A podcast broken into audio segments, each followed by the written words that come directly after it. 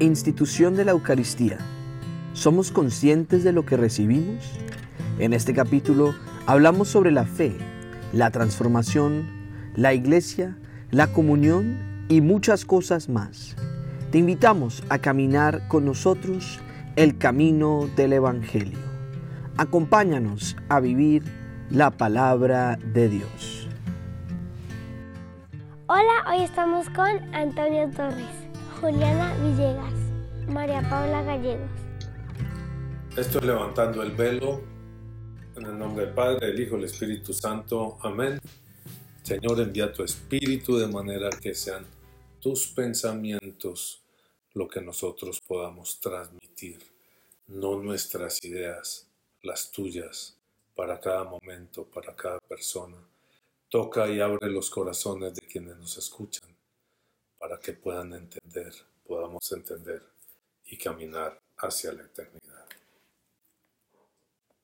Versículo 17. Y cuando llegó la noche, vino él con los doce, vino a ese aposento alto que ya estaba preparado para celebrar la Pascua. De manera que lo que viene la celebración de la Pascua.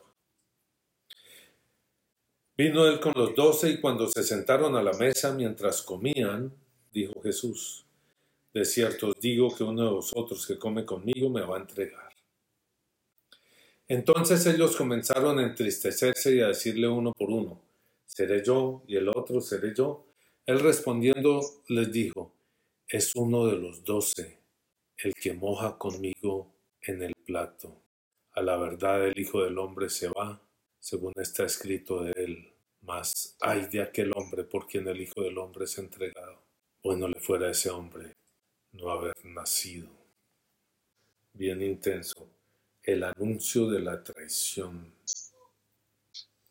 En los otros evangelios se lo dice a, a Judas mientras moja el pan en el plato del Señor.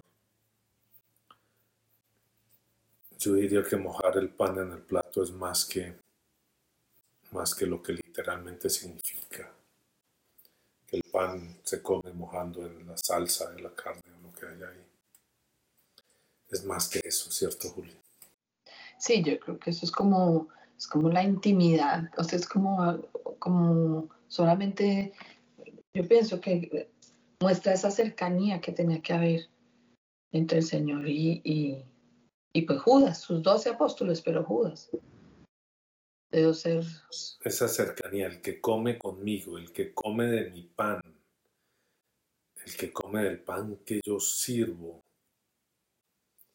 el que come de mi pan, el que camina conmigo, ese me va a traicionar.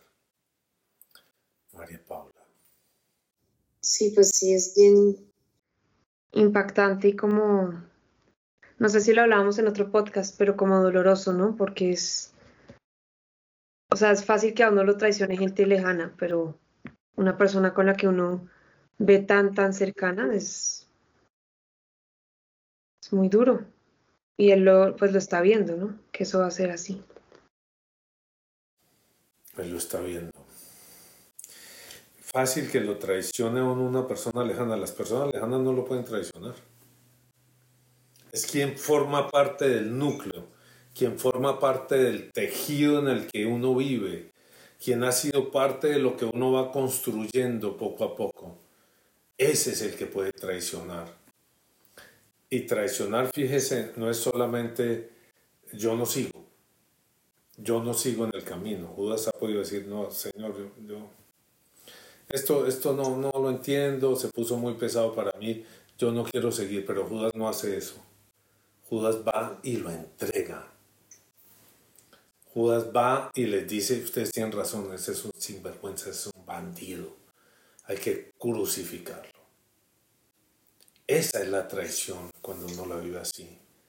El que va y utiliza las cosas de, que ha compartido con uno, porque porque Judas sabía dónde estaba él, que iba al huerto de los olivos con frecuencia y que esa noche estaba en el huerto de los olivos en oración y Él es el que lleva en primera fila a los soldados. para que lo tomen prisionero. A mí eso me trae recuerdo, Juliana. El que come de mi pan llevó a los, al amanecer a los soldados. El que come mi pan buscó entregarlo a sus enemigos. Con mentiras y engaño, Juliana, con mentiras y engaño, porque no había nada cierto. Con mentiras y engaño. El Señor hace unas cosas increíbles, de verdad. A la verdad, el Hijo del Hombre se va, según está escrito de él. Eso era necesario que sucediera. Por esas traiciones hay que pasar. Uno tiene que pasar por las traiciones de los hombres para aprender, para definir si es capaz de seguir a Dios pues, cuando todo se le desmorona, si uno sigue adelante. En el año 90 y algo, 94, 95, 96, en la comunidad en la que estábamos en esa época cantábamos eso, ese canto tomado de un salmo, que se seque mi diestra, que se seque mi diestra, que mi lengua se me pegue al paladar, si de ti yo me olvido. Y recuerdo que yo interrumpí esa predicación de ese momento y les dije, miren, recordemos una cosa, para nosotros Jerusalén es esto que construimos juntos. Y lo que estamos diciendo es eso, que se seque mi diestra, que mi lengua se me pegue al paladar si yo traiciono esto que construimos juntos. ¿Y cuántos traicionaron? no solo se fueron, irse no es traicionar. Aunque ahí dice, la canción dice, si de ti yo me olvido, ¿no? Si de ti yo me olvido. Pero fue peor que eso, ¿no? Fue peor que eso. Muy bien. Bueno le fuera a ese hombre no haber nacido. Es tremendo lo que lanza el Señor ahí. Y mientras comían, Jesús tomó pan y bendijo y lo partió y les dio diciendo, tomad, esto es mi cuerpo. Qué pena, no dice, esto es un símbolo de mi cuerpo. Dice, esto es mi cuerpo. Y tomando la copa y, habiendo dado gracia, les dio y bebieron de ella todos. Y les dijo, esto es mi sangre del nuevo pacto que por muchos es derramada. De cierto os digo que no beberé más del fruto de la vid hasta aquel día en que lo beba nuevo en el reino de Dios. Cuando hubieron cantado el himno salieron al monte de los olivos. Entonces Jesús les dijo, todos os escandalizaréis de mí esta noche porque escrito está heriré al pastor y las ovejas serán dispersadas, pero después de que haya resucitado iré delante de vosotros a Galilea. ¿Qué significa eso, niñas? Para mí mm, veo muy fuerte la imagen de cómo el Señor va llevando el cumplimiento de esa Pascua que había empezado desde el Éxodo, va a ser esto, ¿sí? Y no es solamente un pan cualquiera y un vino cualquiera, sino que él va, ahora Él va a ser el cordero y el pan que se, que, de vida, el pan que se da. Eh, es es una cosa bien, bien fuerte porque como que lo traslada uno a otro plano, ¿sí? Pues él ahí anuncia su muerte. Las ovejas serán dispersadas y solo después de la resurrección él los volverá a reunir y los guiará. Solo después de la resurrección él les anuncia la muerte la institución de la última, de la, de la Eucaristía, la última cena. Es un momento bien importante, es un momento fundamental, fundacional llaman, fundacional de la iglesia, porque para la iglesia es central la Eucaristía. La Eucaristía no es algo más, la Eucaristía no es un símbolo de aquello que pasó atrás. La Eucaristía es fundacional porque es en la Eucaristía donde el Señor se hace presente de una manera más fuerte. Porque el Señor nos llama y nos reúne para llevarnos a la Eucaristía. Claro, ahí hay un problema. Yo le preguntaba a algún amigo mío hace unos años, eh, ¿por qué cuando regresamos a la Iglesia Católica? ¿Por qué la gente comulga y nada cambia? ¿Por qué tanta gente comulga y nada cambia? Y yo creo que la respuesta la encontraba en estos días, porque él me dijo, yo no sé, a pesar de ser una persona muy de comunión diaria y todo eso, yo no sé. ¿Cómo accedemos nosotros a la gracia de Dios? A la gracia salvífica de Dios, al que Dios nos transforme, a que Dios nos conduzca a la eternidad, que nos cambie la vida. ¿Cómo accedemos a esa fuerza, a ese poder de ser capaces de renunciar a las cosas del mundo? Eso es lo que le proponemos a tantas personas. Dejen atrás los valores del mundo, no luchen más por eso, dedíquense a Jesucristo. ¿De dónde sacamos esa fuerza? La única manera es del Espíritu Santo. La única forma es del Espíritu Santo. Y el Espíritu Santo se manifiesta fundamentalmente en la Eucaristía. ¿Y cómo accedemos a esa gracia? Accedemos a través de la fe. Si a las personas no se les explica qué es lo que el Señor les está dando en la Eucaristía, no van a saber y van a recibirlo como cualquier cosa, como tantísima gente que pasa a comulgar como nada. Los muchachos, mi mamá me regaña si no paso y comulgo. Y si no comulgo me lleva a confesar. Qué jartera, yo voy y comulgo. Tantas, tantísimas personas pasan de cualquier manera a comulgar porque no se les ha explicado. No solo lo que sucede ahí, porque no es solo explicar lo que sucede ahí, la transustanciación. El pan se convierte en cuerpo de Cristo, como dice aquí, y, la, y el vino se convierte en su sangre. No es solo eso, que eso no es, eso es inmenso. Pero es que es la vida entera la de uno, de uno la que se va a convertir en la vida de Cristo. Es convertirse uno en Cristo, es dejar que Cristo viva en uno y uno pueda decir como San Pablo, no vivo yo, es Cristo el que vive en mí.